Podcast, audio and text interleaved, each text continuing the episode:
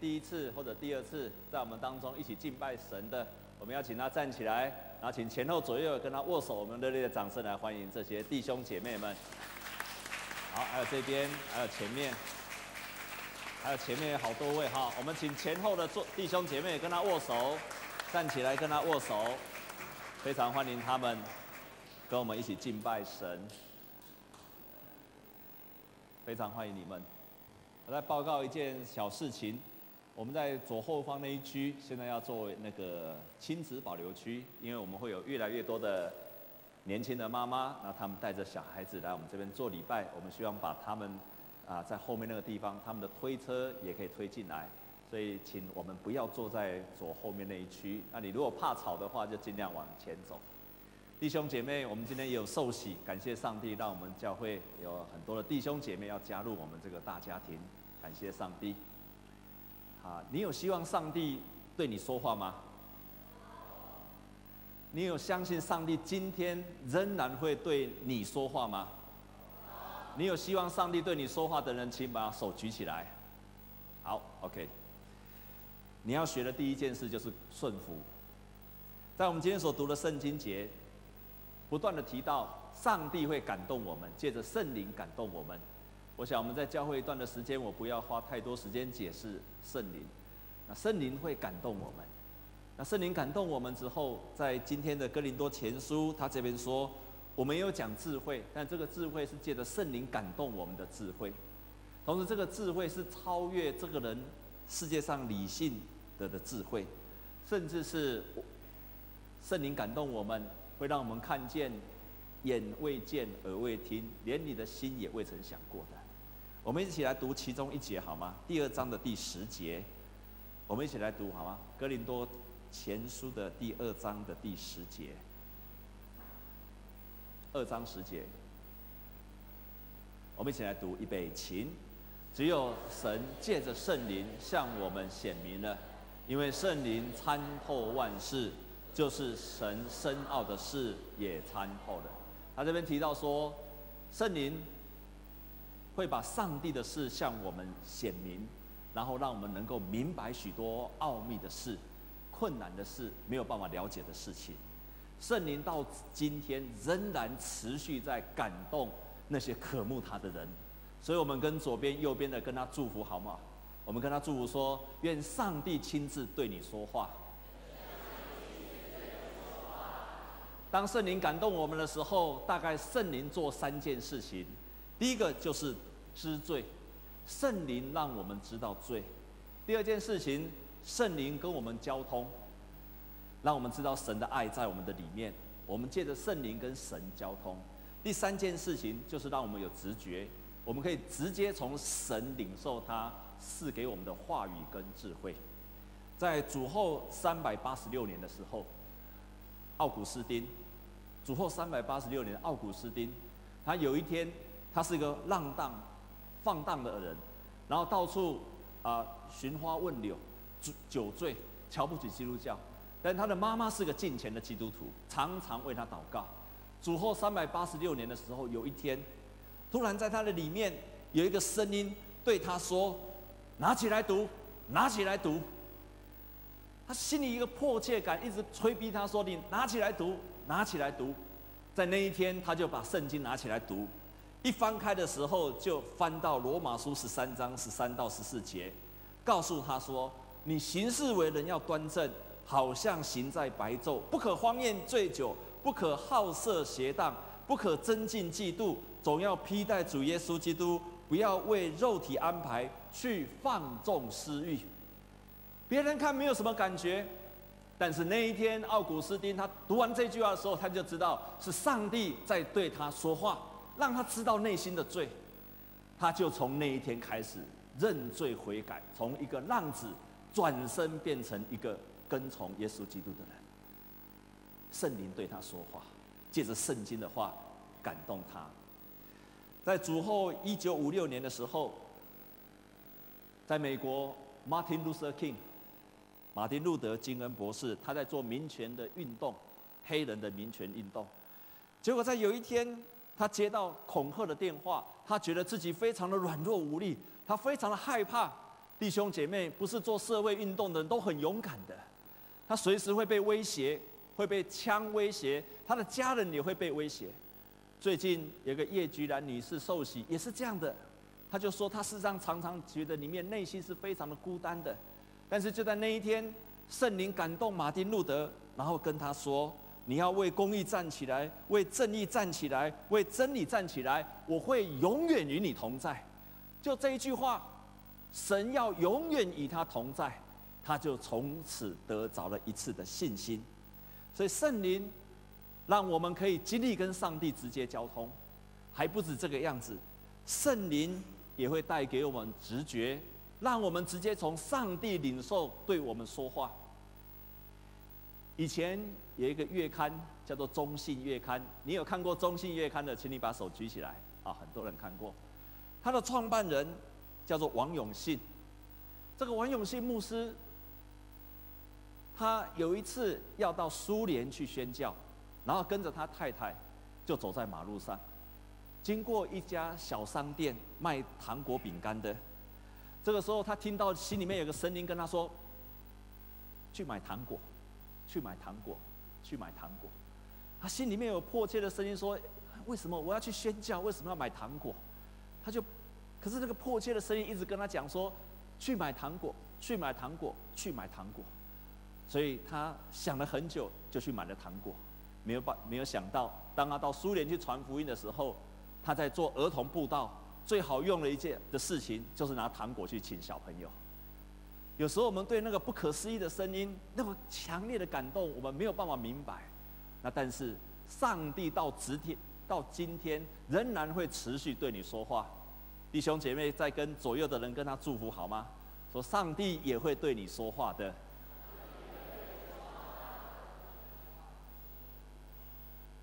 上帝会持续的感动你。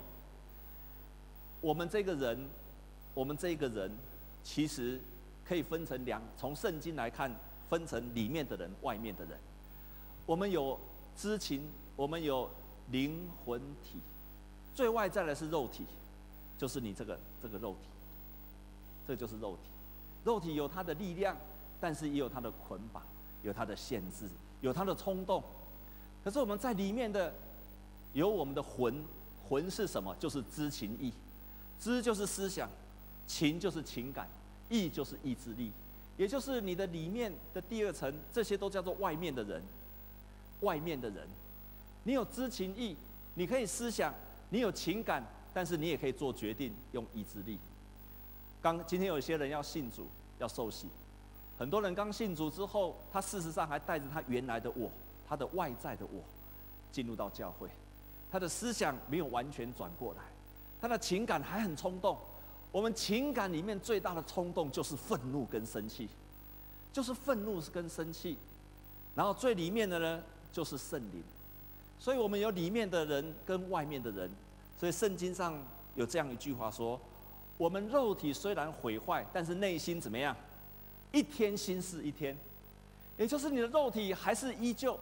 可是你的内心会翻转，你信了耶稣之后会一天新似一天。然后我常常在祝福的时候说一句话：借着圣灵，让你们心里的力量刚强起来。那就是表示说，圣灵要祝福的是你里面的力量可以变成勇敢起来了。那就表示说，你有外面的人，肉体虽然毁坏，内心一天心思一天。圣灵感动你内心的人，会本来是软弱的人变刚强起来。弟兄姐妹，你就是带着一个外面的人跟里面的人，在那个当中去挣扎。有时候，有些人，他外面的人很敬虔，很敬虔。我特别要提醒我们信主很久的人，你会很守规矩，教 K 纲，这类吧，这好事情。你也读圣经，好事情。可是你的内心会变得有时候是很刚强。法利赛人就是这样，他们谨守各样的礼仪、上帝的话语，可他们内心常常不受圣灵的感动。所以你记得有一个有一个法利赛人来找耶稣，他说：“我如何才能够承受上帝的国？”上帝跟他讲：“你要重生，要从圣灵里面才能够重生。”这个就是你外面的人可能是很规矩的人。可是你的里面很少被圣灵感动，这样子的人有什么样的危险呢？这样子的人危险就是在于他变成内外不一致的人。外表真敬虔，内心真少去有上帝的灵感动，这样不好。但是另外一种人刚好相反，刚好相反，他常常里面被圣灵感动，赞美神的时候就哭啊，然后圣灵就感动他，读圣经也会哭啊。可是呢，他的外在啦，他的外在啊，却非常非常的刚硬。你知道哪些是这种人吗？就是他常常祷告，迫切祷告，可是外在都不改变的人。我以前有个同事，我曾经分享过，我有个同事就是这样的人。他每次聚会，哇，痛哭流涕，痛哭流涕。他就跟我分享，他说有一次他去永和地方参加聚会，去参加聚会完的时候，他说那一天的圣灵大大的充满他，浇灌了他，所以他哭着一直哭，从聚会到结束一个多小时都在哭。他长得很高很壮。比我还要高，弟兄姐妹，你猜我多高？一百多少？多少？谁说一七五的？你看不起我啊？哦，那、啊、你猜我多重？啊？九十？谁说的？我八十九点五而已。哦，他比我又高又壮，结果他却非常非常的感动。你知道吗？当他下楼的时候，看到那个车子，那个宰相，他的他的车子被一个摩托车挡在前面，当下他用十分钟连续骂十分钟的三字经，然后他回到那，因为他很高很壮嘛，所以那个人看见他这样就平压崩了，我都拜看照去啊，看他很壮嘛，不敢跟他顶撞。他回到车子坐下来的时候，他心里想。发生了什么事情？为什么我才刚刚上一刻被圣灵所感动，下一刻我的外在却这么愤怒？被圣灵感动，不等于就直接带来外在的改变。我们经常就是活在被圣灵感动以及我外在的挣扎的当中，所以保难怪保罗会说：“苦啊，我的做人，我所喜欢的善我不去做，我所厌恶的恶我反倒去行。”但是一个真正被上帝所破碎的人，他应该变成什么样的人？弟兄姐妹，像一颗种子掉在地上，种子掉在地上，它外在腐烂掉，里面才会开始长起来。我再说一遍，一个真正的人是内外一致的人，好像那个种子一样，它栽在地上。腐烂掉，外在的一些东西腐烂掉、破碎掉了，它里面种子才开始长出来。也就是上帝常常是先破碎我们的外在，破碎我们的肉体的冲动，破碎我们的思想、情感、意志，这个叫做老我。破碎完了之后，内在属灵的生命才开始长了出来。圣灵的感动，上帝的旨意，上帝的感动，通常在那个时候才开始出来的。那个时候，我们就变成了一个内外一致的人。我们不容易被影响，我们不容易被外在的环境所影响。一个非常非常有名的一个牧师叫做穆迪，他有一次，他是很很有名的，可以说是西方可能最有名的布道家。他有一次布道，他布道都感动很多的人。有一次他布道完之后，这个时候有个老姐妹就跑到他前面，但那布道非常的成功，很多人感动，也很多人受洗，很多人掉眼泪。这个时候有一个姐妹跑到他的前面跟他说：“穆迪牧师，你讲道讲得很好，请问你讲道是从哪里抄来的？”他听完之后，旁边的人很生气。他已经证明了他的讲道很成功，很感动人。这个人居然还问他说：“你哪里抄来的？”弟兄姐妹，如果有一天你功课写得很好，你的报告写得很好，老师给你很高的分数，然后旁边的人问你说：“你哪里抄来的？”你会愤怒吗？你会很愤怒的。但是穆迪居然回答说：“我要跟你分享，我们当中你最明白我，所以请你要为我祷告。”这不是说目的他真正去抄袭别人的，而是他已经不再被这个富人所激怒。这个富人所表达的意见，他内跟外是一致的。圣灵感动他的里面，他不会让他的外在跟他里面的圣灵是不一致的。里面既然圣灵让他温柔，他外在表达就是温柔的。他里面被圣灵感动，外在的行为就表现出是被圣灵感动的人应该有的样子。所以曾经有人要请穆迪去教会去讲道，结果长老们就开会，他们要请穆迪去的时候，大家就问说：啊，那我们要请谁去讲道？所有的人都赞成穆迪，因为在他身上你可以看到圣灵的感动，你可以看到圣灵与他同在。这时候忽然有个长老就举手说：为什么一定要请穆迪？难道只有穆迪有圣灵吗？你听好这句话，难道只有穆迪有圣灵吗？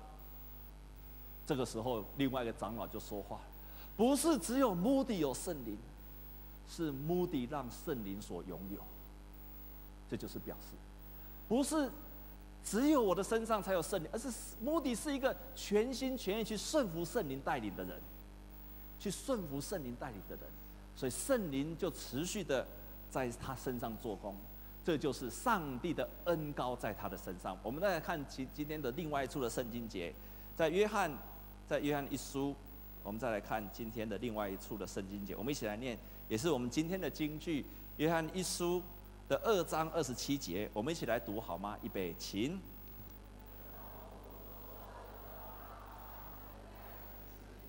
并不用人教训你们，自有主的恩高在凡事上教训你们。这恩高是真的，不是假的。你们要按这恩高的教训住在主里面。什么是恩高？我们也可以说是圣灵的浇灌，恩高也可以是圣灵的感动，恩高也是圣灵给你能力。你借着圣灵的同在这一件事情，让你能够继续在主的里面。所以，我们与上帝的交通是借着圣灵不断的在交通，以致我们常常知道我们在圣灵的里面，也在主的里面。圣灵常常给我们只是一个简单的意念。多数我问很多的人，很多的人，我问他说：“你听到上帝对你说话，真的听到？是这里听到，还是哪里听到？”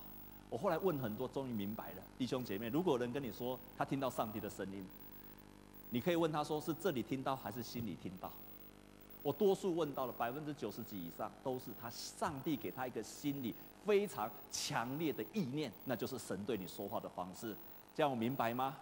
所以圣灵感动了恩膏的方式，是给你一个强烈的意念在你的里面。有时候他给你一个圣经节，有时候他给你一首诗歌，也给你，有时候他给你一个强烈的意念，想要去做这件事情，你就要去做这件事情。这样弟兄姐妹有明白吗？如果那件事情真的是照上帝的旨意，照着圣经所教导，圣灵就是教导我们更明白主的真理。所以真理，上帝的话跟上帝的灵是互相。互相支持的，圣灵感动你去行上帝的话语，你不能够只有上帝的话语，因为你没有能力去做出来，所以需要圣灵来感动你，给你力量，那就是圣灵的恩膏在你的里面。在东部有一个彰化基督教医院，彰化基督教医院的创始人叫做兰大卫，兰大卫跟他的太太，还有跟他的跟他的那个儿子，他的儿子名字很怪，叫兰大屁。我们教会有一个王大屁，好，啊，他叫做兰大屁，其实是用台语讲的兰大屁，所以他把它只用音译。曾经有人问兰大屁医师说：“你们为什么要奉献给台湾？你们为什么要远从英国，然后在中国那个地方做宣教师？后来国共战争，他们又到彰化这个地方，为什么要开始这样做？你们为什么要做这件事情？”结果当人家问了兰大毕医师之后，那天晚上兰医师晚上一整晚睡不着觉。本来他都很好睡，结果一问的时候，他晚上完全睡不着觉。他心里一直烦恼说：“我为什么？”那他因因为他一直做，一直做，一直做，从来没有去想这个问题：我为什么要到台湾来？为什么要做医疗的宣教？那天晚上他想了很久，他也找不出答案，他就跟拜访他的人跟他说：“我不知道。”我只是知道一件事情，我的里面有一个催逼的声音，叫我要去台湾。这样你明白我的意思吗？一个催逼，叫他不得不去做这件事情。如果他不去做这件事情的时候，他那个催逼的声音就不停止，所以他只好顺服，那就是圣灵给他内心的感动。圣灵今天也会催逼你，有时候接着讲到圣灵催逼你读圣经，圣灵催逼你。但是圣灵在感动我们的时候，常常第一件事情就是照今天圣经上所说的，他要先打破人的智慧，他要打破人的面子，他要打破人的理性，他要打破人的自卑感。我再说一遍，圣灵为什么会持续感动一个人？经常是圣灵在感动我们的时候，他打破我们的智慧，打破我们的面子，打破我们的自尊。打破我们的思想，打破我们的原来的模式，打破我们的习惯。有时候圣灵感动我们的时候，你妈妈可能正在煮饭烧菜，这时候妈妈可能会说：“我先把饭煮完。”这个时候不煮完不行，所以煮饭烧煮完，煮完之后，圣灵感动都不 OK 呀。有些人在上班的时候，圣灵给他一个感动，他想：“我一定要先把事情做完。”当你把事情做完的时候，你觉得你要照你的方式做完的时候，常常在那个时候圣灵就感动。因为圣灵往往是一个微小的声音，于是，在那个时候，圣灵感动我们的时候，我们如果学习顺服，这个时候我们就会越来越顺服圣灵的声音，圣灵更多的感动就会在我们的里面，那个声音就会越来越强烈。当圣灵越来越多的感动，你越多的顺服，顺服那内心的感动去做的时候。你会发现，那圣灵感动对你说话的频率跟次数，那个强度会一次比一次的强烈。这就是今天约翰一书所说的：“神的恩高常与你们同在。”我们跟左右的跟他祝福好吗？愿上帝的恩高常与你同在。所以他会指教你，他会指教你，甚至是有时候圣灵要我们突破别人对我们的冒犯。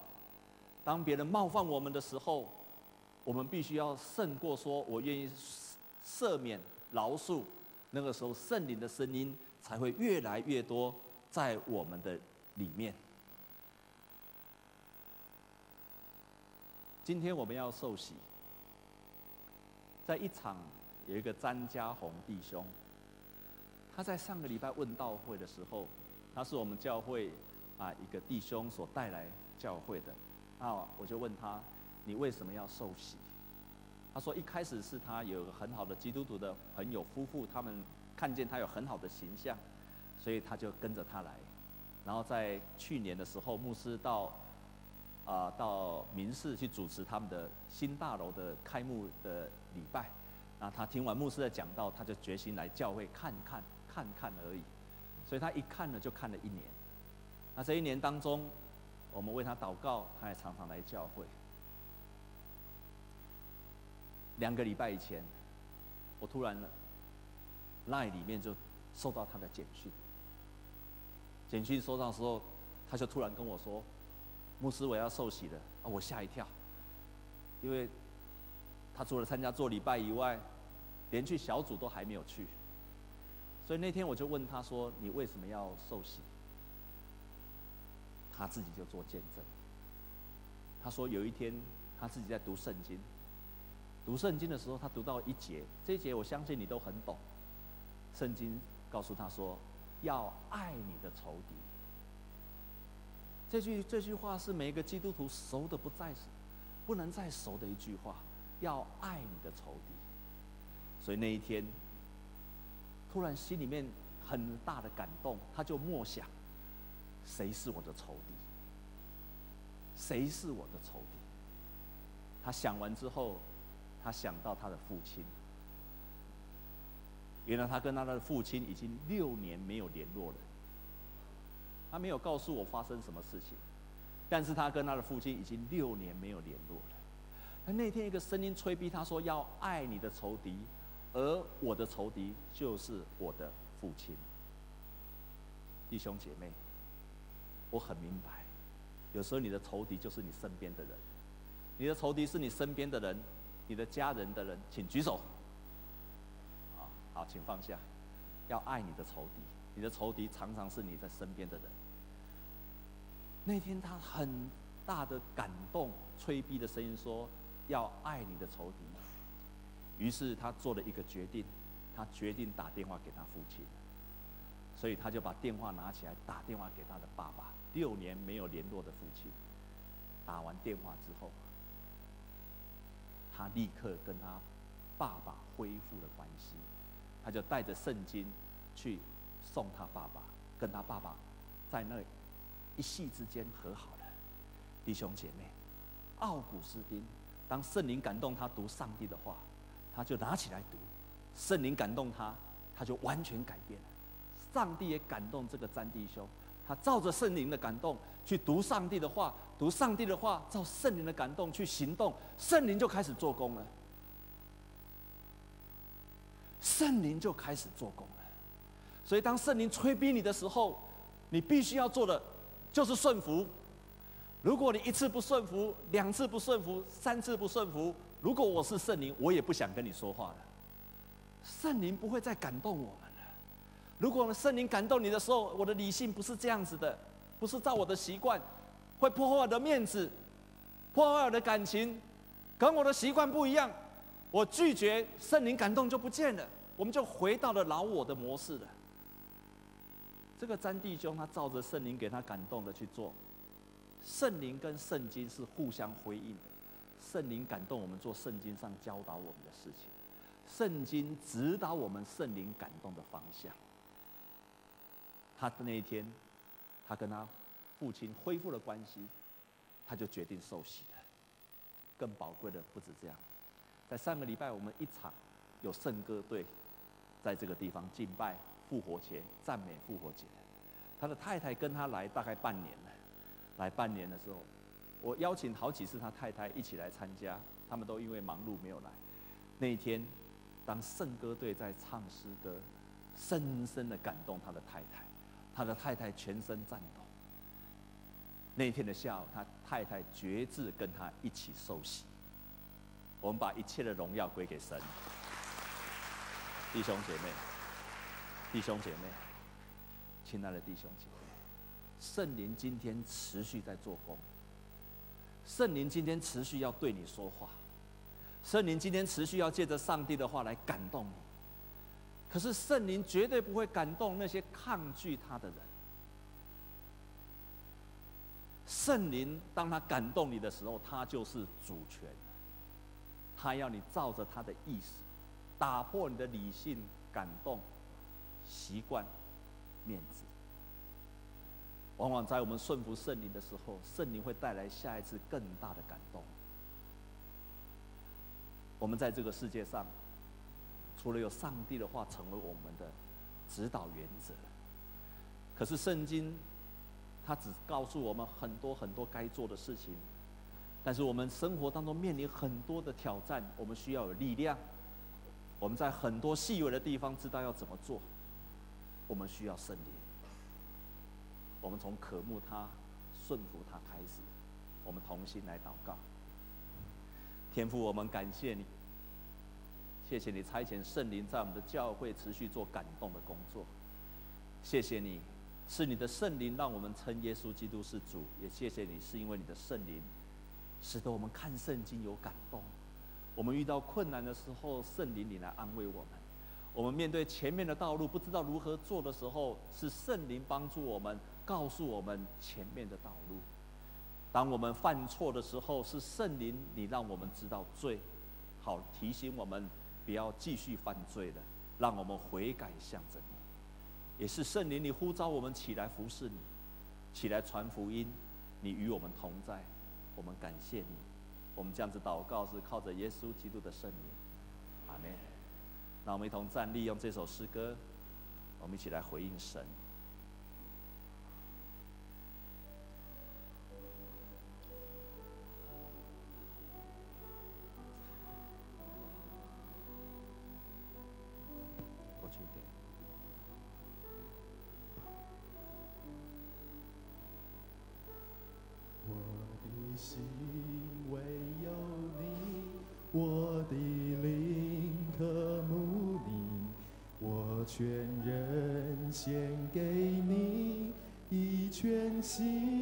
赞美你，举双手敬拜你，深深说我爱你，我的神。